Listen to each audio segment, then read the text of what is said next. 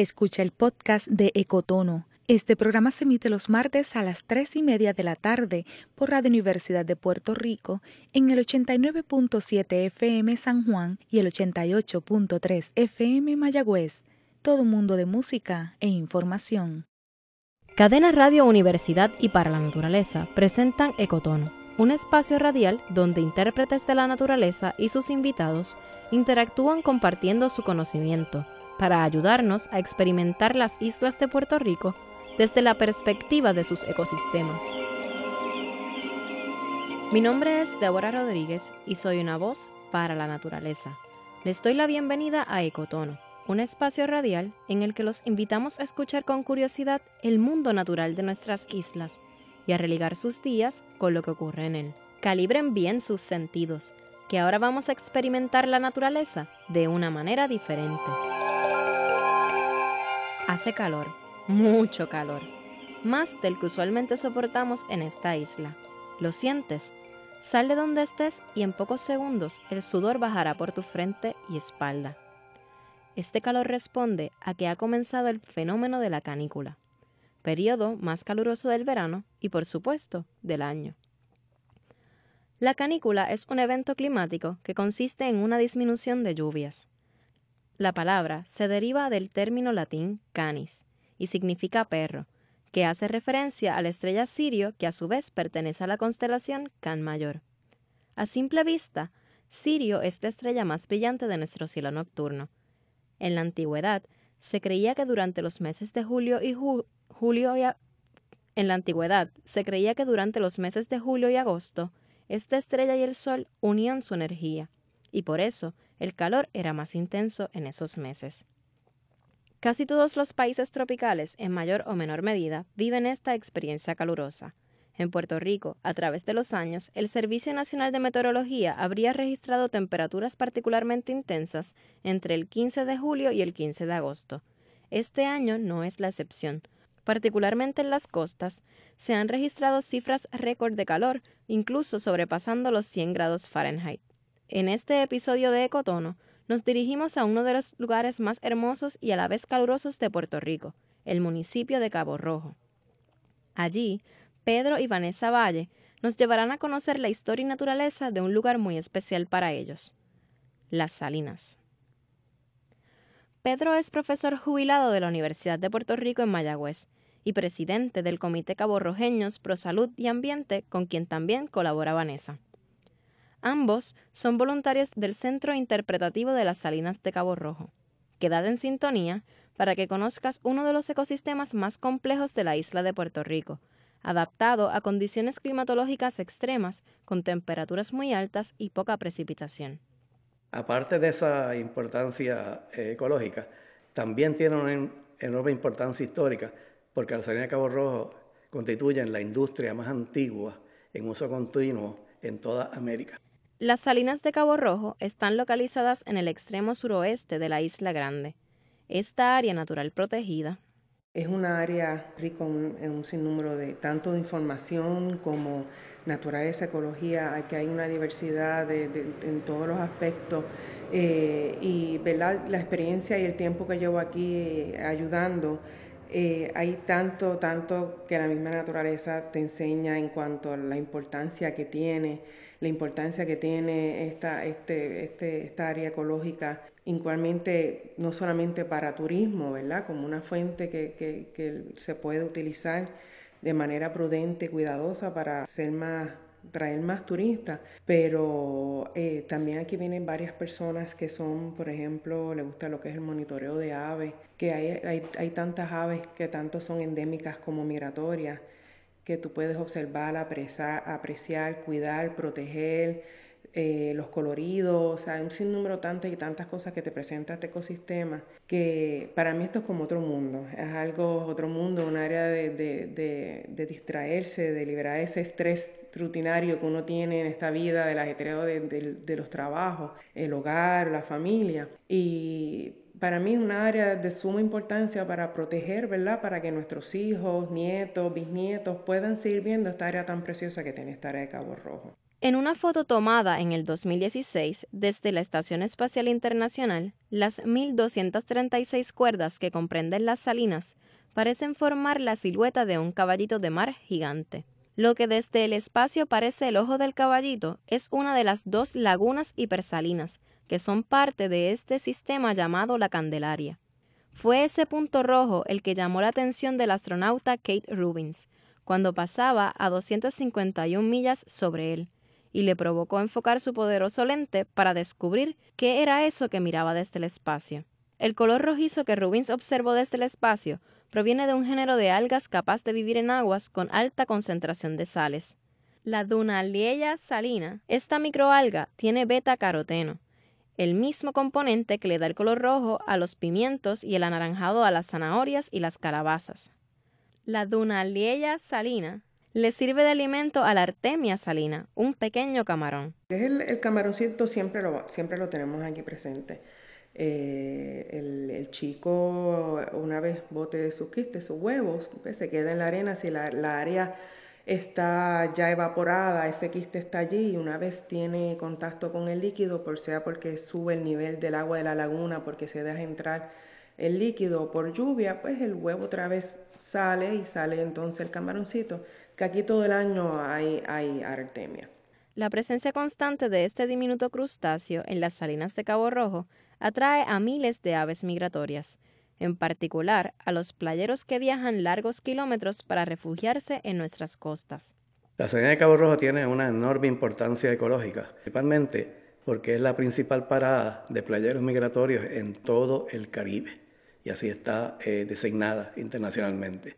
Otras aves nativas y endémicas que se encuentran en peligro crítico de extinción también han encontrado un refugio en esta área natural. Vanessa se refiere a la mariquita de Puerto Rico, también conocida como capitán. Es un ave de color negro brillante y manchas amarillas en el hombro de cada ala. Katsi Ramos Álvarez, quien trabaja en el Departamento de Recursos Naturales y Ambientales de Puerto Rico, en el área de División de Recursos Terrestres, lleva 16 años trabajando con la mariquita de Puerto Rico y nos cuenta que. El ave de un tamaño eh, pequeño, un poco más pequeña que el chango, su pelaje es negro, eh, brillante, iridiscente y tiene los hombros amarillos. Eh, es monógama relativamente usualmente pone la camada de 4 a 3 huevos, pero no, usualmente los cuatro, no, los cuatro pichoncitos no nacen. Eh, ¿En qué época del año pone estos huevos? ¿Cuál es la época de anidaje? Su época de anidaje es de abril hasta agosto. Eh, usualmente entre ya abril y mayo comienza a hacer los, los, los nidos y se reproducen. Los huevos están 14 eh, días en periodo de incubación y aproximadamente 14 o 15 días también en periodo de pichoncito hasta que el pichón abandona el nido, pero luego recibe cuidado parental fuera del nido cerca de 20 días más. Otras aves endémicas y migratorias que se pueden encontrar en las salinas de Cabo Rojo y dentro del área conocida como Sierra Bermeja son el guabairo y el querequeque. Según Vanessa, él es de color eh, brown con crema y blanco no es una ave muy tradicional en cuanto a su descripción de su pico, la abertura. Él coloca sus huevos en el suelo, igualmente que el querequeque, que es migratorio también, pero guabairo de aquí, de, nosotros de aquí de Puerto Rico. En el caso de ella, pues como coloca sus huevos en el suelo, pues está a la, merced de lo que es la iguana, eh, rajiero, otro tipo de especies así, la mangosta, que es otra especie introducida, invasora que en el caso de eso pues afecta el anidaje para la, cantidad de individuos, porque entonces se alimentan de sus huevos, los destruyen y pues, entonces siguen ese estado peligroso de extinción. El área de las salinas es también un refugio de vida marina que atrae a turistas que viajan desde distintos países de Estados Unidos, Europa, Asia, América y el Caribe para constatar su esplendor. Por tal razón, los vecinos de la región oeste de Puerto Rico se han organizado para aprender sobre el lugar y educar a los visitantes. Actualmente hay un grupo de voluntarios también de la Universidad de Puerto Rico Recinto Aguadilla, eh, Vida Marina, y ellos hacen monitoreo y ha habido eh, tinglar, carey, tortuga verde no ha llegado todavía. Y el problema es que en el tiempo de verano, julio, junio, es el pico de los anidajes de las tortugas en esta área. Actualmente inclusive hay unas rotulaciones que se colocaron para poder seguir educando a, los visitantes, tanto de Puerto Rico como extranjeros, porque esta área es visitada por eh, turismo a nivel internacional, aquí viene personas hasta del otro área del mundo, por la, diversidad que tiene la señal de Cabo Rojo. Y han llegado a, han llegado a Playuela, han llegado a Bahía Salinas y han llegado al combate, que inclusive es unas eh, voluntarias de niñas escuchas que también han venido aquí al centro interpretativo a dar su granito. Conjunto con esta organización, daron una rotulación como parte de su medalla de oro en Playuela y Combate, conjunto con, ¿verdad? con la ayuda del centro y el comité. Pero no siempre este remoto paraíso caborrojeño, que incluye importantes áreas de praderas marinas, arrecifes de coral, manglar, lagunas salinas e hipersalinas y bosque seco, ha estado en sus mejores condiciones. Según el informe del Programa de Manejo de Zona Costanera, a las 10 y 41 de la noche del 18 de marzo de 1973, la Policía de Puerto Rico notificó al capitán de Puerto Rico en San Juan que el Zoe Colocotronis, un buque cisterna de matrícula griega, se había encallado en un arrecife en la vecindad de la Parguera. Se estimó que el buque descargó al mar 1.5 millones de galones de petróleo para hacer más liviana la nave y facilitar su desencallamiento. El petróleo había llegado a la playa, cubriendo un área desde Bahía Sucia en el este hasta el acantilado del faro de Cabo Rojo al oeste. La mancha flotando mar afuera se extendía desde el sur de la parguera hasta el oeste del combate se decidió utilizar absorbentes inofensivos a la vida marina y dejar que flotaran hasta la costa para recogerlos impregnados de petróleo. El problema principal que confrontaron era que el petróleo se había percolado en el suelo, afectando las raíces de los árboles de mangle. Pedro cuenta que a mí desde niño este lugar siempre me, fascinó por las salinas, por eh, cuando uno llegaba a la, a la esquina donde se empieza a ver la laguna y luego al fondo de la laguna uno veía aquellos montículos blancos de lejos. Incluso este, en, la, en la imaginación del niño aquello era una, un pueblo indígena, aquellos eran tipis de, de, indígenas, porque ahora son montículos bien grandotes, antes eran muchos pequeños, porque cuando era mano la operación, cada salinero sacaba su parte para luego pasar la parca en carretilla, y entonces lo que había eran muchos montículos pequeños, blanquitos, de lejos, y eso siempre me fascinó.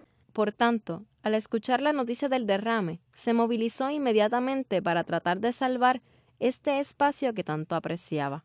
Bueno, eso el, pueblo entero y Puerto Rico entero, ¿no? Eh, porque eso fue una, obviamente una noticia de primera plana. Fue un, barco griego, Zoe Calatronis, algo así por el estilo, no recuerdo ahora con precisión, que se, como que se partió por la mitad, eh, allí frente al faro. Y entonces, pues, por la, por la corriente marina, pues, el, el, el, la mayor parte del petróleo, no todo, pues llegó al área de, de Bahía Sucia, hacia, hacia la punta de donde están los morrillos.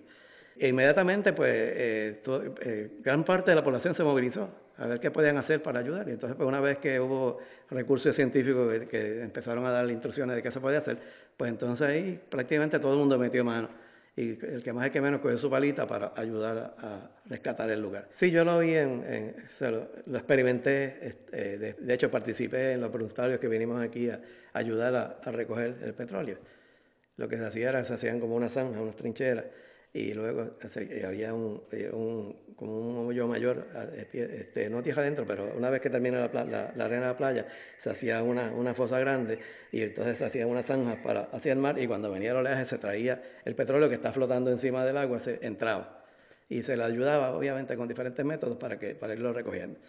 Aquello fue un eh, desastre de, de gran magnitud, para, eh, sobre todo en los ecosistemas marinos aquí eh, obviamente eh, eh, arrasó con el, bosque de mangles de la zona muy cerca del faro.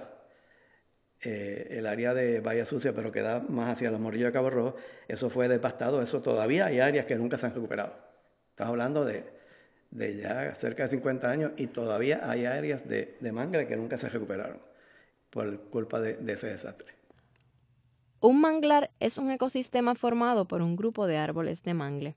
Estos árboles cuentan con adaptaciones que les permiten desarrollarse en terrenos inundados o inundables. Entre sus adaptaciones se destaca la tolerancia a los altos niveles de salinidad, raíces aéreas que estabilizan el árbol en los terrenos blandos, semillas flotantes, lenticelas y neumatóforos, estructuras especializadas que permiten la entrada de oxígeno y salida del dióxido de carbono del árbol. En la región del Caribe podemos encontrar cuatro especies de mangle, el mangle rojo, el mangle negro, el mangle botón y el mangle blanco. Estas cuatro especies se pueden encontrar en las costas de Puerto Rico y sus islas adyacentes, en contacto directo con el mar asociados a las riberas y desembocaduras de los ríos, también bordeando lagunas costaneras. Los manglares son ecosistemas importantes, ya que actúan como criaderos para muchas especies de peces y otros organismos. Asimismo, son los ecosistemas de mayor productividad debido a su alta producción de materia orgánica, y protegen la costa contra la erosión, las marejadas, las tormentas y huracanes. Pedro recuerda que la limpieza tomó más de un mes, hasta que sorpresivamente ese mismo año un huracán pasó al sur de Cabo Rojo, generando un gran oleaje y marejadas ciclónicas sobre el área de la Bahía Sucia y la península del Faro de Cabo Rojo. En ese momento el nivel freático subió hasta la superficie, y el petróleo flotó sobre el terreno donde el oleaje lo batió y lo removió según narra el informe del programa de manejo de zona costanera. Y en ese momento yo no tenía nada de, ambientalista, o sea, la vida había participado en nada que tuviera que ver con ambientalismo.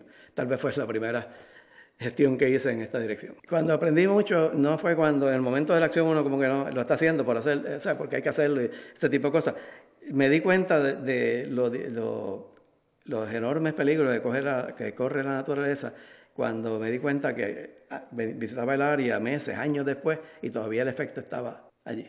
Y entonces, pues un sitio que toda la vida uno le había encantado, que estaba tan bonito, se veía tan triste. Pero millones de, de, árboles de mangle muertos.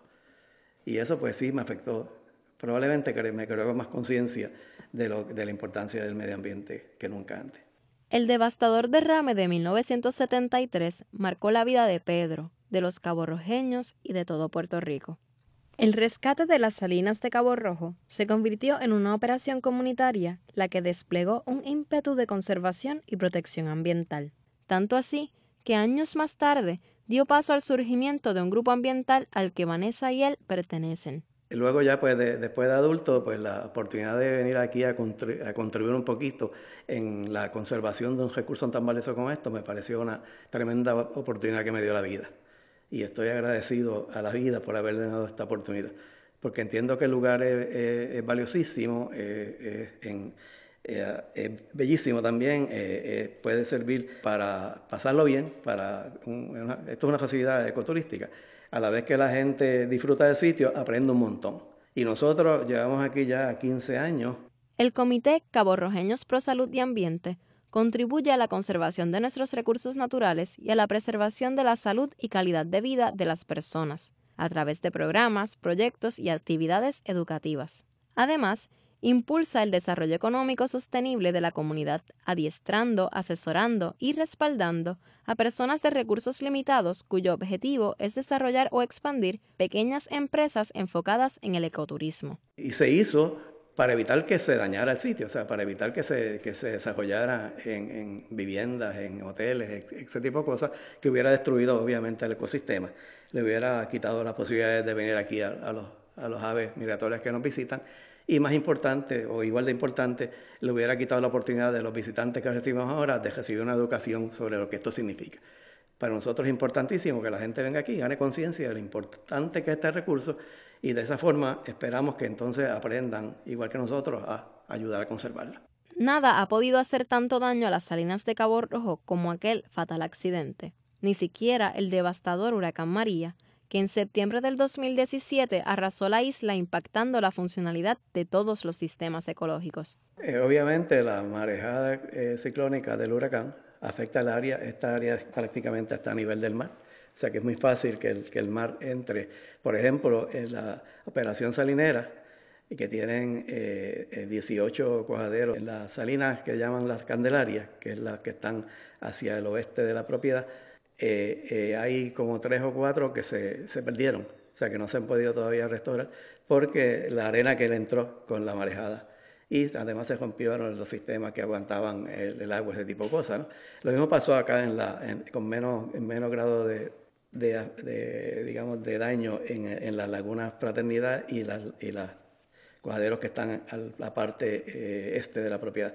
O sea que, que el efecto de la, de la marejada ciclónica, al traer el agua, traer la arena, correntía de la lluvia que viene de, de las montañas que quedan al, norte de, de, la, de la propiedad, que traen entonces también este fango, pues todo eso afectó negativamente el, ecosistema dentro de la operación salinera.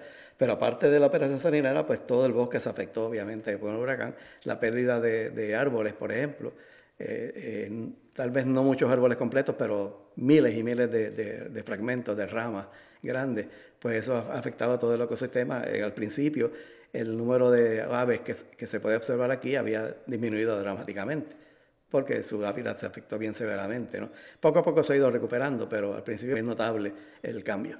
En términos de la fauna del lugar. Habíamos extrañado por meses eh, el número de turpiales, que es uno de los atractivos más grandes del sitio por su colorido, pero últimamente están regresando, porque eran muy comunes en una época, luego del huracán se pasaban semanas y no se veía uno, y ahora se están viendo nuevamente. Los playeros migratorios pues no se afectó gran cosa, como ellos no estaban aquí en el momento del huracán, eh, y claro, siempre que hay un, huracán en el Caribe, eh, la migración se afecta de alguna manera, porque hay destrucción de hábitat, aunque no toque a Puerto Rico. O sea que nosotros podemos más o menos saber cuándo hay eh, huracanes severos en el área por el número de playeros que llegan, porque tienden a llegar menos cuando ha habido grandes devastaciones, digamos, en la Florida, en Cuba, la Española, aun cuando no nos toquen a nosotros directamente.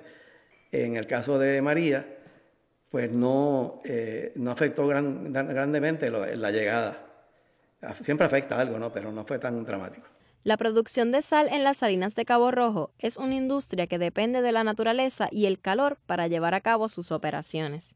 Según Pedro, esta industria tampoco se vio muy afectada a raíz de María. Normalmente eso no afecta porque esa sal ya está tan sólida, tan dura y tan pesada que ni el, o sea, por ejemplo, el montículo que tenemos aquí dentro del centro, que es el que tenemos más bien con fines, digamos, turísticos, ¿no? que está ahí permanente, ese eh, sí se afecta un poquito porque ah, si hay mucha precipitación, mucha lluvia, pues entonces se disuelve una poca la sal, y pero se te queda en el terreno aledaño. Fíjate, cuando esta propiedad fue adquirida por el Servicio Federal de Pescado Silvestre, ellos se plantearon qué iban a hacer con la industria salinera, que llevaba aquí en esa época pues, casi cerca de 500 años. ¿no?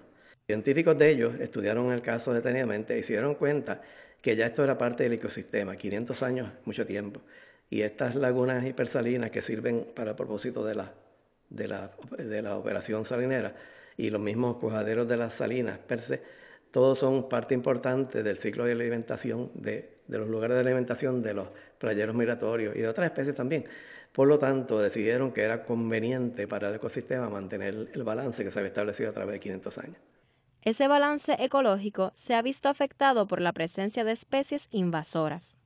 Aquí, eh, eh, o sea, obviamente se pueden hacer muchísimas cosas que no se han hecho o se han hecho muy eh, limitadamente, ¿no? por ejemplo, la, protección de algunas de, de, las especies de aves que habitan aquí. bregar con la amenaza de las especies invasoras.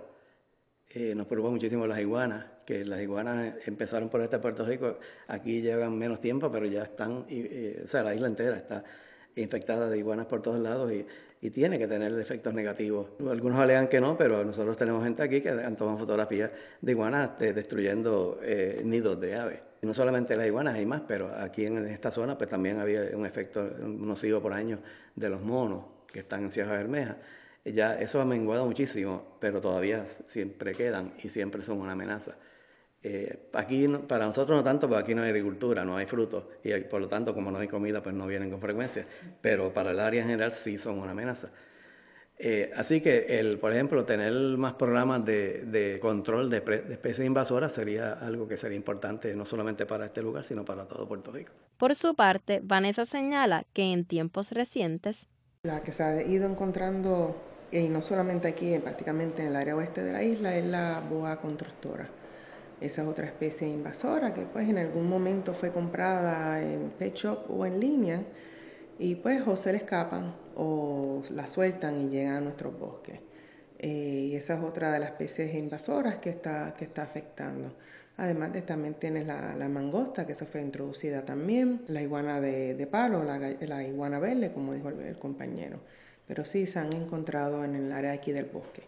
Las salinas de Cabo Rojo cumplieron 508 años de producción ininterrumpida de sal el pasado domingo, en medio de la feroz canícula borincana. Sin embargo, el bosque como tal es un, está adaptado a poca precipitación. La vegetación te lo dice, las hojas, cactus, espinas el área está, está adaptada a altas temperaturas, poca lluvia, viento. Eh, a lo mejor, pues, a lo mejor que sea un, ¿verdad? algo demasiado muy extremo.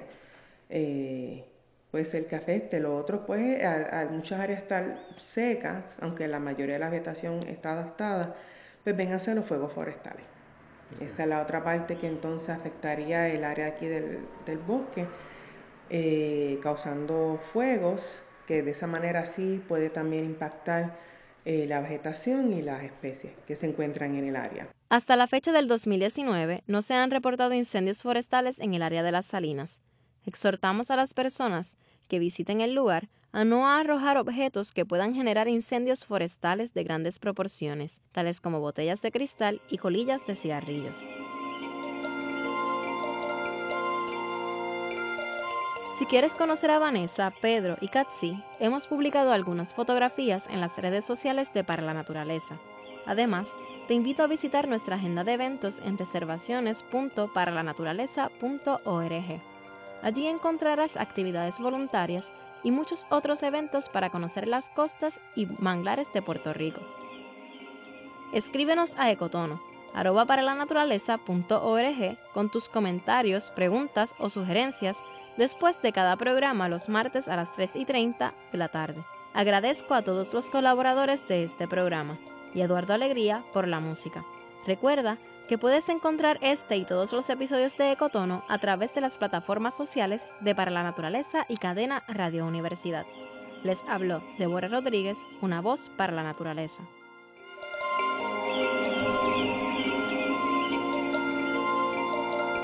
Gracias por escuchar Ecotono, un espacio radial donde intérpretes de la naturaleza y sus invitados comparten su conocimiento, ayudándote a experimentar las islas de Puerto Rico desde la perspectiva de los organismos que le dan vida. Todos los martes, desde las 3 y media de la tarde, un programa de cadena Radio Universidad y para la naturaleza.